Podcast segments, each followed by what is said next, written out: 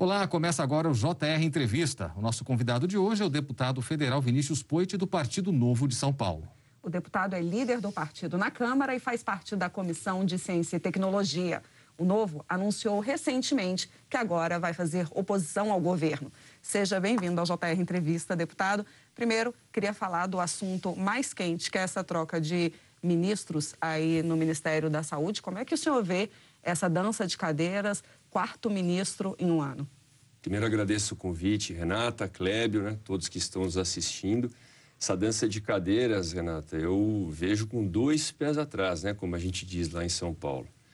Uma vez que a hora que vem um novo ministro, a gente olha o currículo, tem uma expectativa que vai ser um quadro técnico, que vai tomar as decisões baseadas na ciência, já vem uma declaração, não, quem está no comando aqui da pasta é o governo, né, é o presidente.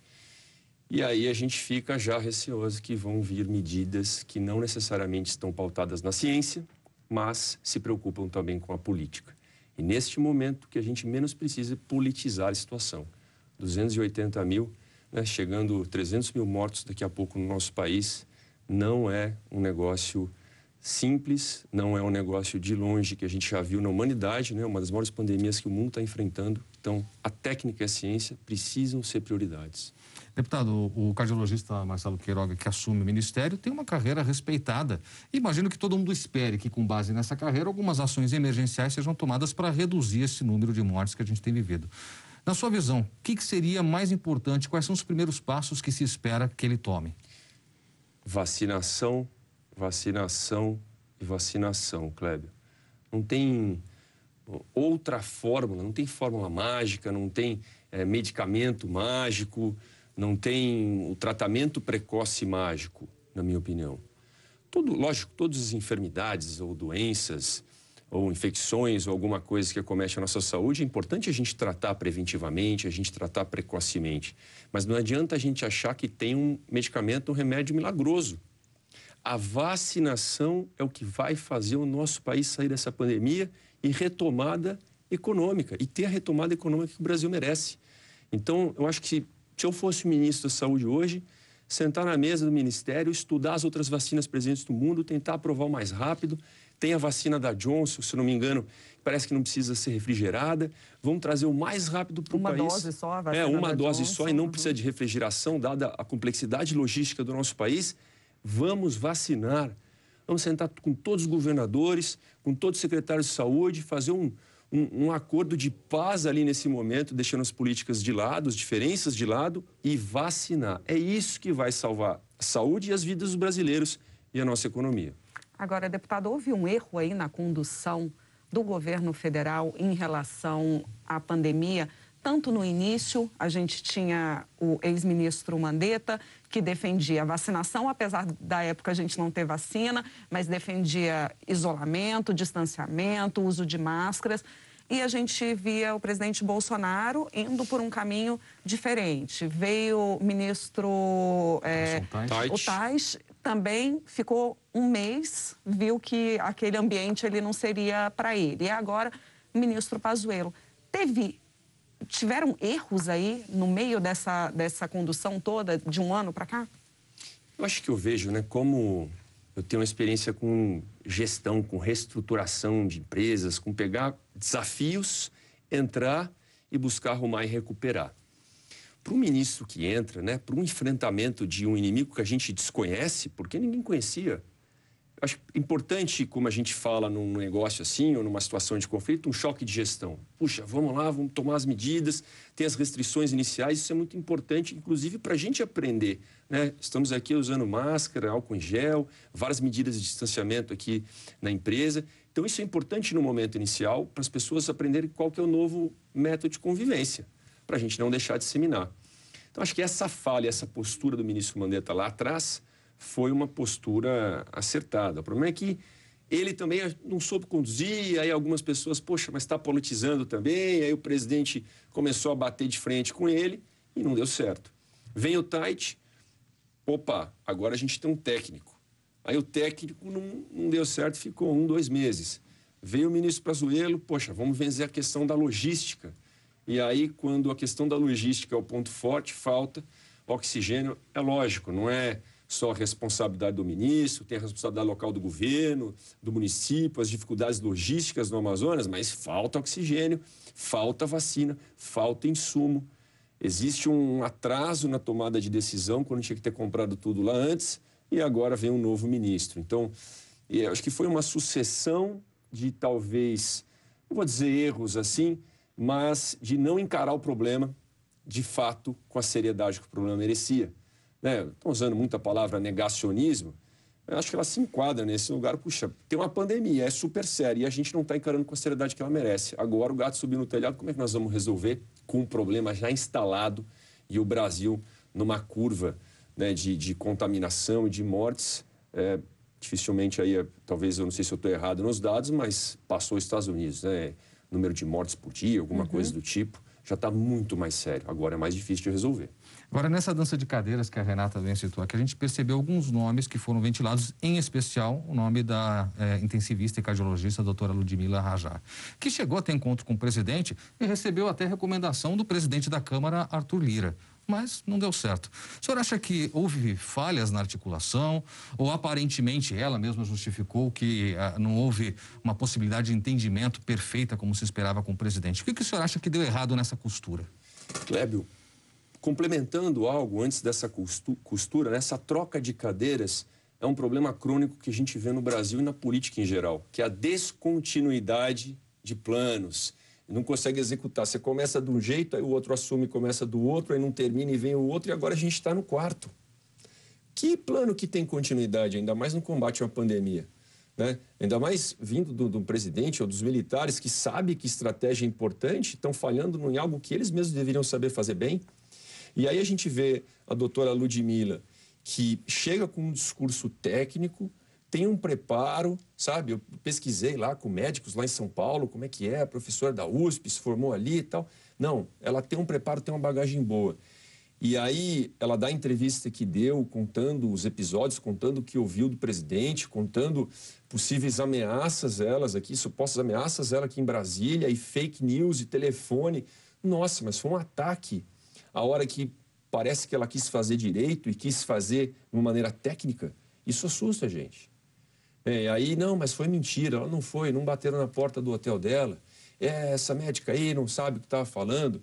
Aí um monte de gente querendo descredibilizar a doutora. Então, eu, o que eu acho é que a hora que veio uma opinião técnica parruda e que não seria submissa, não deu certo. E isso é muito preocupante. Porque é a mesma coisa que eu ir no médico, doutor, estou com uma dor de cabeça aqui e eu vou tomar o remédio X, PTO, né, de pirona.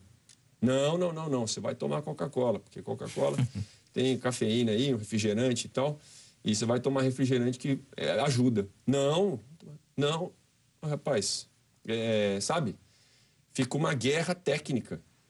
Na verdade, até o contrário do que eu falei, né? O médico manda eu tomar um remédio e eu falo que vou tomar coca e não quero nem saber. Então, e aí você precisa... troca de médico. É, então não precisa ir para o médico. O problema está no médico. Então não precisa ir para o médico. É, se eu já sei qual é o tratamento, uhum. então parece que, que é o ministro da Saúde que tope o tratamento que ele acredita. Aí não vai funcionar. Agora, o que, que você falou que dá um, um certo temor aí? O que, que dá mais medo? É de uma médica como a doutora Ludmilla, técnica, não ter sido aceita ou de um médico como o doutor é, Queiroga, que foi aceito e disse que o, que o governo é quem iria mandar e não o Ministério da Saúde? Olha, as duas situações são talvez tão ruins quanto, né? A gente espera que dê certo, não estou torcendo para dar errado o novo ministro da Saúde, doutor Queiroga, não. A gente espera que dê certo, ele tem currículo, tem bagagem, tem competência técnica para isso mas fica uma pulga atrás da orelha por que, que aceitou, dado o contraste com a doutora Ludmilla, que também é competente, mas não aceitou e disse que, poxa, ela não ia submeter a algo que, na opinião dela, não é a melhor orientação médica, de alguém que não é médico. Por que, que ele aceitou? É, até onde vai também as vontades, as ambições pessoais, a vontade de estar numa cadeira, eu não sei. Então, eu não vou julgar o doutor Queiroga, ministro da Saúde, com base nesse primeiro dia, ou nessas primeiras declarações. Porque, assim, do mesmo jeito que ela foi acometida, na minha opinião, de fake news, de retaliação, pode ser que ele seja. Vamos esperar e dar um tempo para ele mostrar resultado. Agora, não tem muito tempo, não.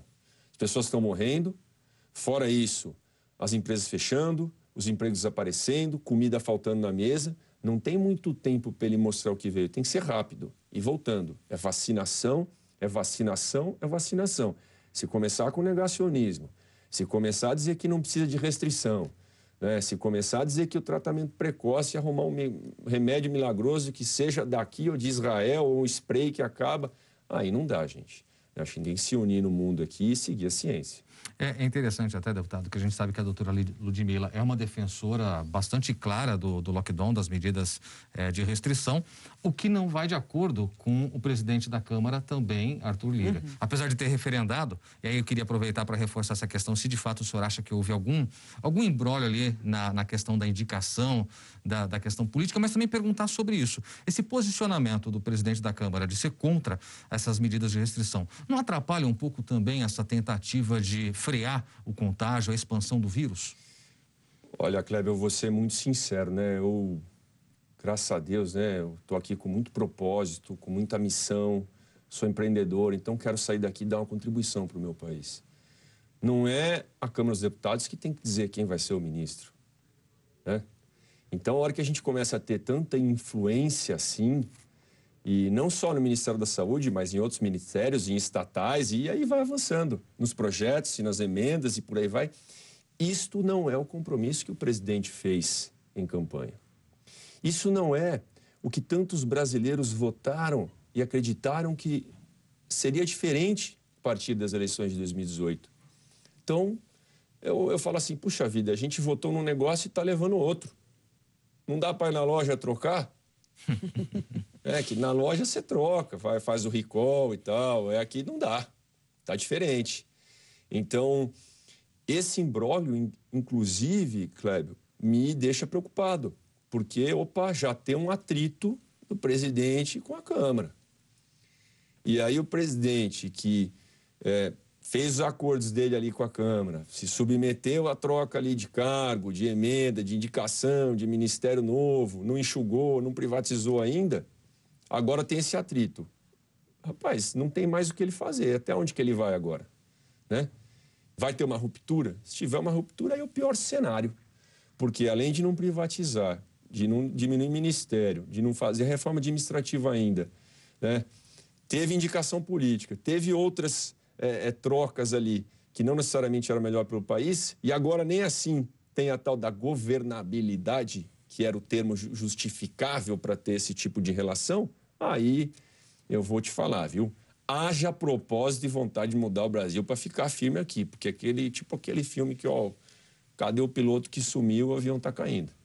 Tá certo, deputado. Eu quero lembrar você que é possível assistir ao JR Entrevista na Record News às 10h40 da noite, também no Portal R7, no Play Plus, no Jornal da Record, no JR 24 horas à meia-noite e meia e, claro, por meio de nossas redes sociais.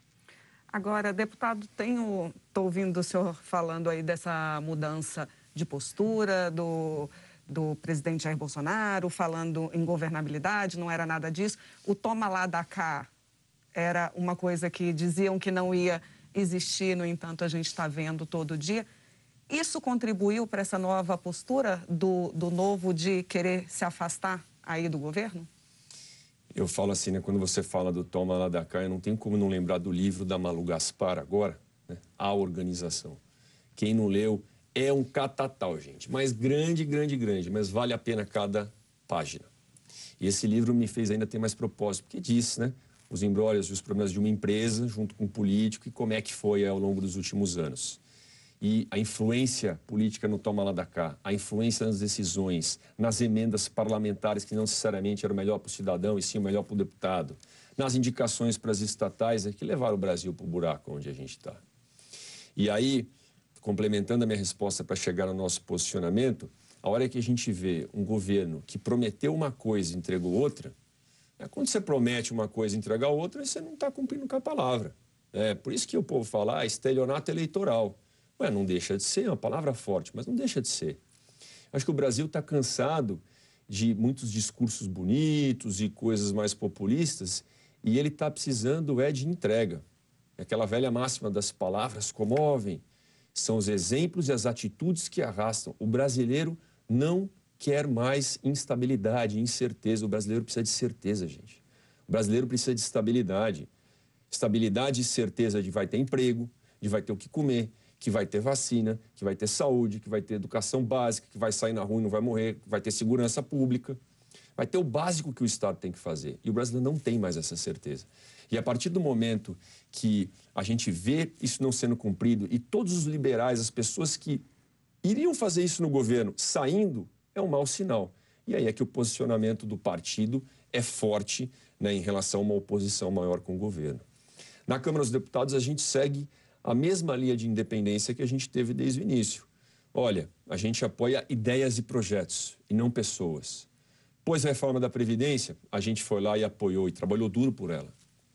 Vai botar a reforma administrativa, que fala, fala e não veio até agora, a gente vai lutar duro por ela e vai ser a favor do governo. Vai botar reforma tributária, capitalização da Eletrobras, privatização dos Correios, da Casa Moeda, da Brasil Ventos SA, da EPL, Empresa de Planejamento, Planejamento e Logística, que fez o trem bala que nunca saiu de papel.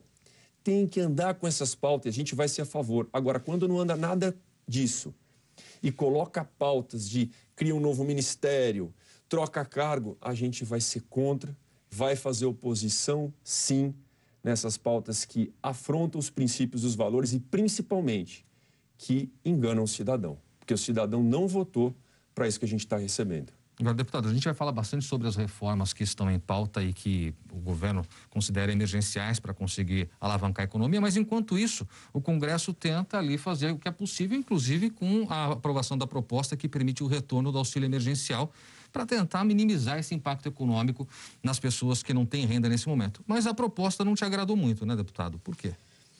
Clébio, você, a Renata, você aí na sua casa, né, eu, a gente tem que fazer conta quanto que entra de dinheiro no nosso bolso, a gente recebe salário, né, na sua casa está contadinho, e o que você compra de comida, né, quando pode tem a condução, ou tem uma gasolina para o carro próprio, uma TV por assinatura, alguma coisa que você pode. O governo também tem que fazer conta, gente.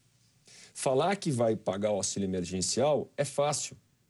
E eu acho importante, as pessoas estão precisando nesse momento. Só que fazer é difícil. Da onde vai tirar o dinheiro? Essa é a pergunta que não tem resposta, Kleber. Da onde vai tirar o dinheiro? Quando a gente fala em dinheiro público, a gente tem que lembrar que não existe dinheiro público. Existe o dinheiro do pagador de impostos. O dinheiro é nosso. O governo que administra. Administrar o dinheiro dos outros deveria exigir mais responsabilidade ainda que o nosso próprio. Então, da onde vai sair os 44 bilhões de reais para o auxílio emergencial que os brasileiros precisam?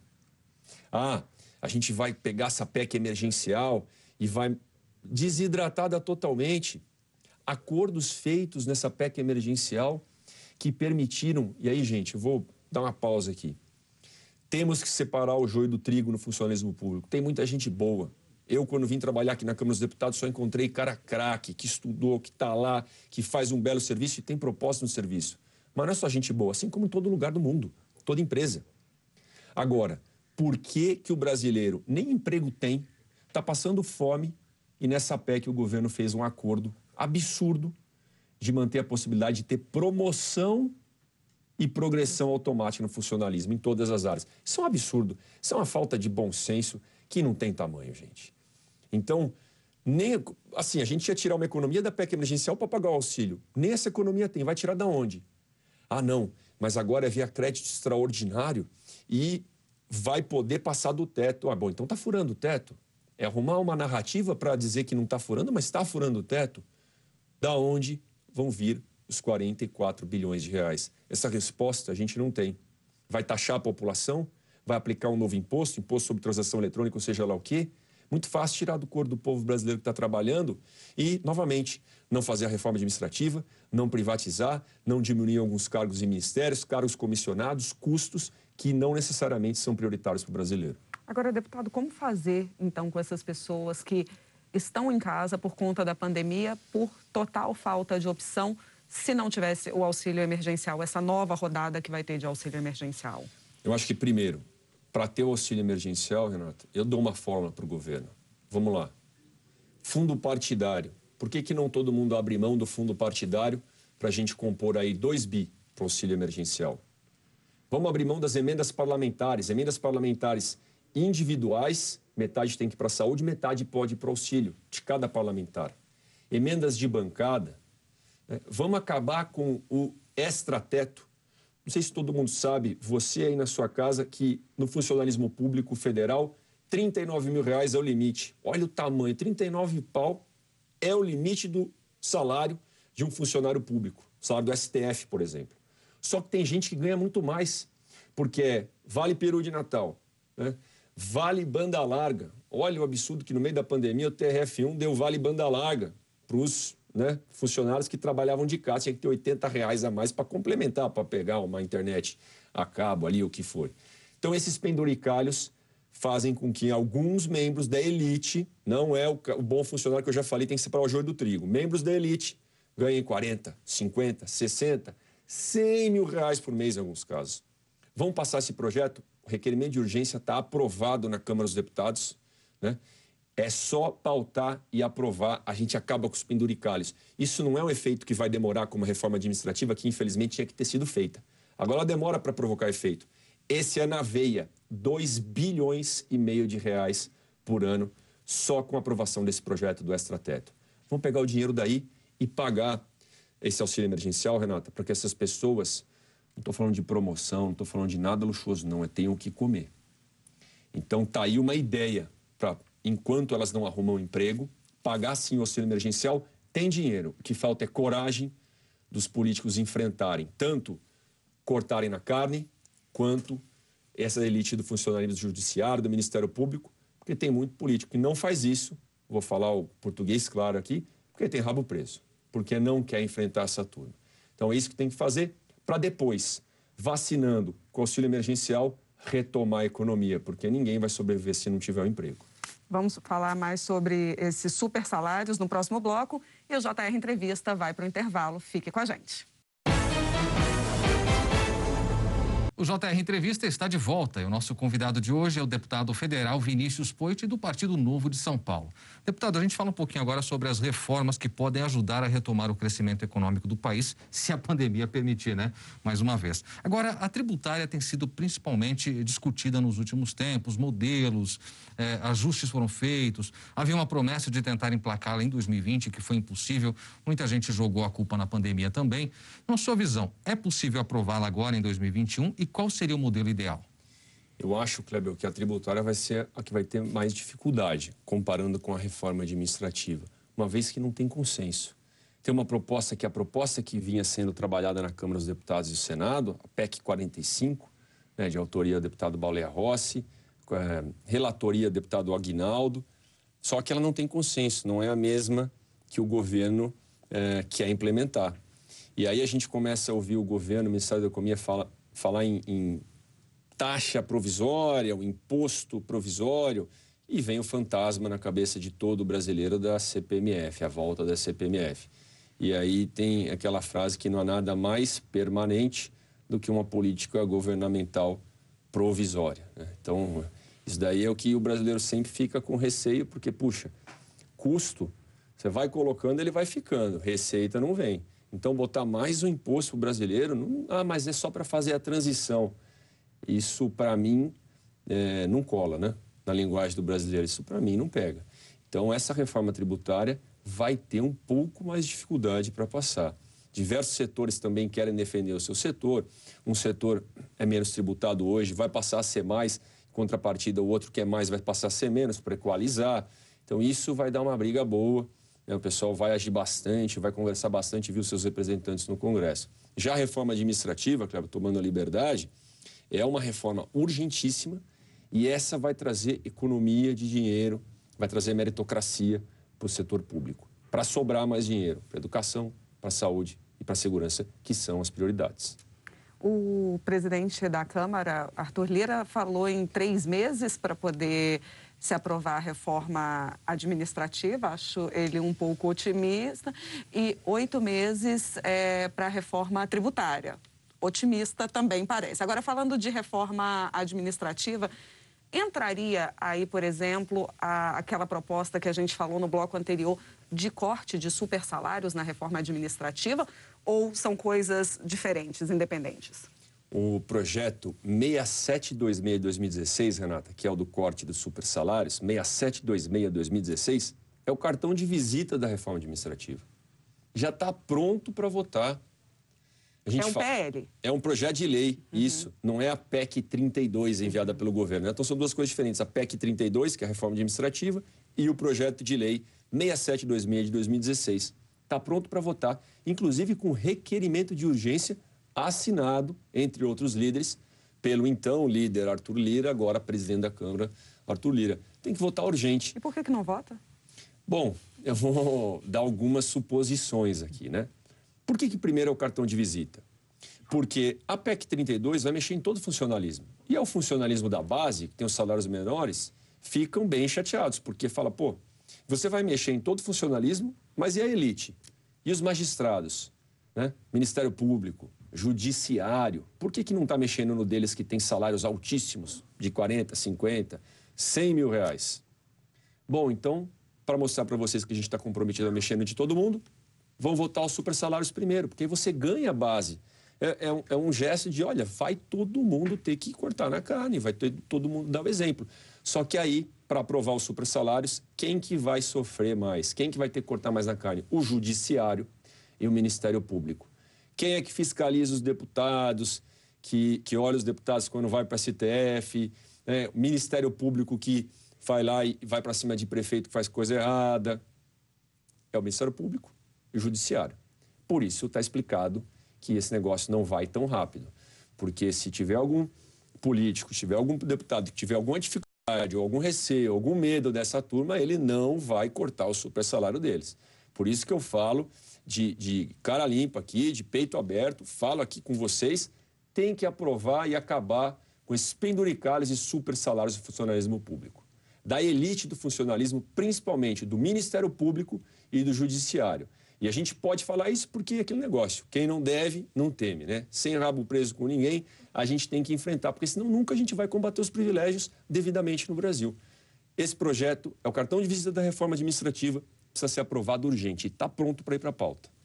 O senhor citou STF e recentemente houve uma espécie de queda de braço que acabou sendo solucionada dentro de casa entre o Supremo e uh, a Câmara com a prisão do deputado Daniel Silveira do PSL depois de ter incitado a, a ditadura, ofendido ministros, aquela situação toda que o Brasil Sim. acompanhou. O Partido do Senhor Novo foi o único a votar fechado contra a prisão do Daniel Silveira, que recentemente foi até transformada em prisão domiciliar. Por que o Novo teve esse posicionamento e qual a sua visão específica sobre esse caso?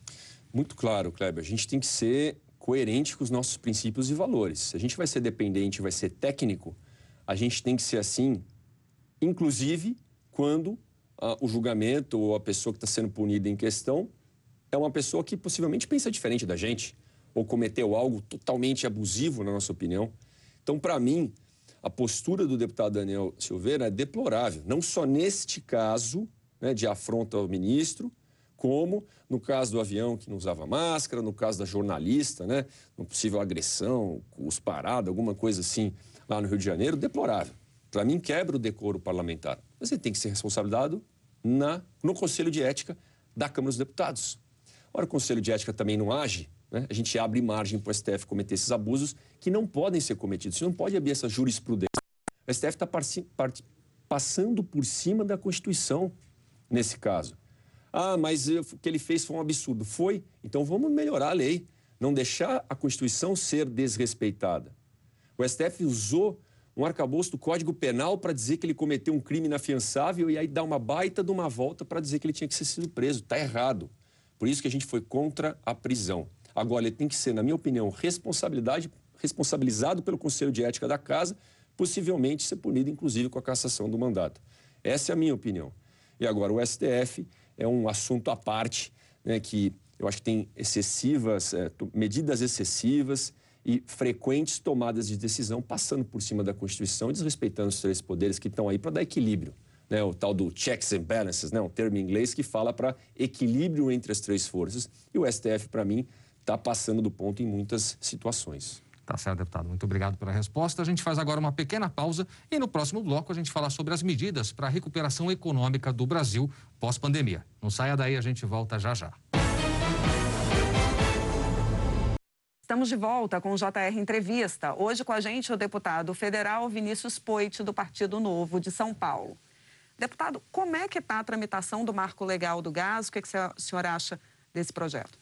Esse projeto é importantíssimo para a gente trazer mais concorrência para o setor e baratear o custo do gás na ponta. É, resumindo, é isso que vai ser o efeito desse projeto aprovado com o texto original da Câmara. Então, desde o gás de cozinha, né, para quem precisa do gás de cozinha para cozinhar, para quem tem alimento, no meio dessa pandemia, inclusive, está difícil, né? as pessoas estão passando uma crise medonha e estão reclamando do preço do gás que está alto. Tem gente que fala assim, pô, vocês vão pagar um auxílio emergencial de 200, de 300, o gás está mais de 100, não dá para comprar dois botijão, três botijões de gás. Então, eu, é, vai fazer efeito na ponta para o cidadão mesmo e para a indústria, que vai baratear o custo da energia, vai usar energia a gás, vai ter o gás encanado lá e vai baratear o preço do produto final. A gente tem que acabar com alguns monopólios e trazer mais concorrência para o setor. Esse é o maior benefício da lei do gás, aprovado com o texto é, da Câmara e aí tem outras medidas, como o Marco Legal das Startups e outros projetos das startups, no caso, é facilitar a vida de quem está montando um negócio, sabe? Para ter mais acesso a capital, para ter menos burocracia, menos alvará, menos taxa. Em que pé que está o Marco Legal das Startups? Ele está na Câmara, já com um texto que voltou do Senado, pequenos ajustes para a gente aprovar e mandar o presidente Bolsonaro sancionar. Isso vai ser um golaço, vai ser é, realmente um marco na história do empreendedorismo brasileiro, para os empreendedores terem mais condições de sair dessa pandemia, vencer, gerar emprego e inovar no país. Agora, falando sobre geração de emprego, deputado, depois de um ano de pandemia, a gente vê novamente empresas sendo fechadas, lockdown necessário que faz com que também comerciantes e empresários sejam prejudicados. Quais medidas essenciais, na sua visão, podem trazer a recuperação econômica que todos nós sonhamos pós-pandemia? Vou reforçar uma coisa que eu falei ao longo do programa, Kleber, vacinação, vacinação e vacinação. Vai ter influência na retomada econômica no Brasil, a partir do momento que a população estiver imunizada e a gente puder ter mais é, livre circulação, abertura dos comércios, das empresas. Junto com isso, o governo ter previsibilidade nessas medidas restritivas. Eu entendo que alguns locais exigem as medidas restritivas né, de fechamento de um comércio, mas se o empreendedor não tem previsibilidade, uma hora fecha, uma hora abre, uma hora tem que ter dois metros de distância, a outra hora tem que fechar de novo. Não tem empreendedor que sobrevive. Então a gente tem que vacinar, a gente tem que ter previsibilidade, né, a gente ampliar os programas como teve o Pronamp e outros programas, porque em vez de gastar dinheiro para pagar penduricalho, para manter alguns privilégios da elite do funcionalismo, por que, que a gente não ajuda o empreendedor que está sofrendo e é quem está gerando emprego e mantendo a renda na, na, na mesa da população que é transformada em comida? E a gente precisa fazer a reforma administrativa, a reforma tributária urgente.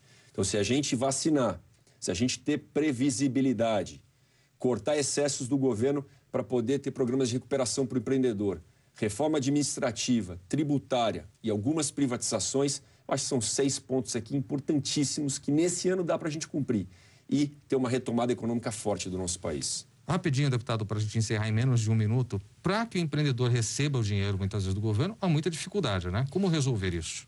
Novamente, a gente precisa de concorrência, de inovação, de tecnologia. Não dá para o empreendedor só poder receber o dinheiro do governo num banco. Por que, que ele não pode receber em vários bancos, em várias, as chamadas empresas inovadoras no mercado financeiro, as fintechs é um termo em inglês, o empreendedor, quando não tem concorrência, o serviço ele fica ruim, ele fica acomodado, ele fica só físico. Quando a gente tem concorrência, melhora o serviço e aí sim, esse dinheiro vai chegar mais rápido e para o empreendedor correto. Porque olha os níveis de corrupção que a gente teve com o auxílio emergencial, que a gente tem que combater, porque sobra para quem é privilegiado e não merece, e falta para quem está sem comida em casa e está precisando. Deputado, muito obrigada pela entrevista. Até a próxima. Obrigado. E o JR Entrevista fica por aqui. Lembrando que você pode assistir ao programa na Record News às 10h40 da noite, no portal R7, no Play Plus, no Jornal da Record, no JR 24 horas, à meia-noite e meia e também nas nossas redes sociais. Clébio. Muito bem, mais uma vez, muito obrigado, deputado, por nos atender, por sua presença aqui. Foi um prazer recebê-lo, viu? E obrigado a você que esteve conosco pela sua companhia. A gente se encontra no próximo JR Entrevista. Até lá.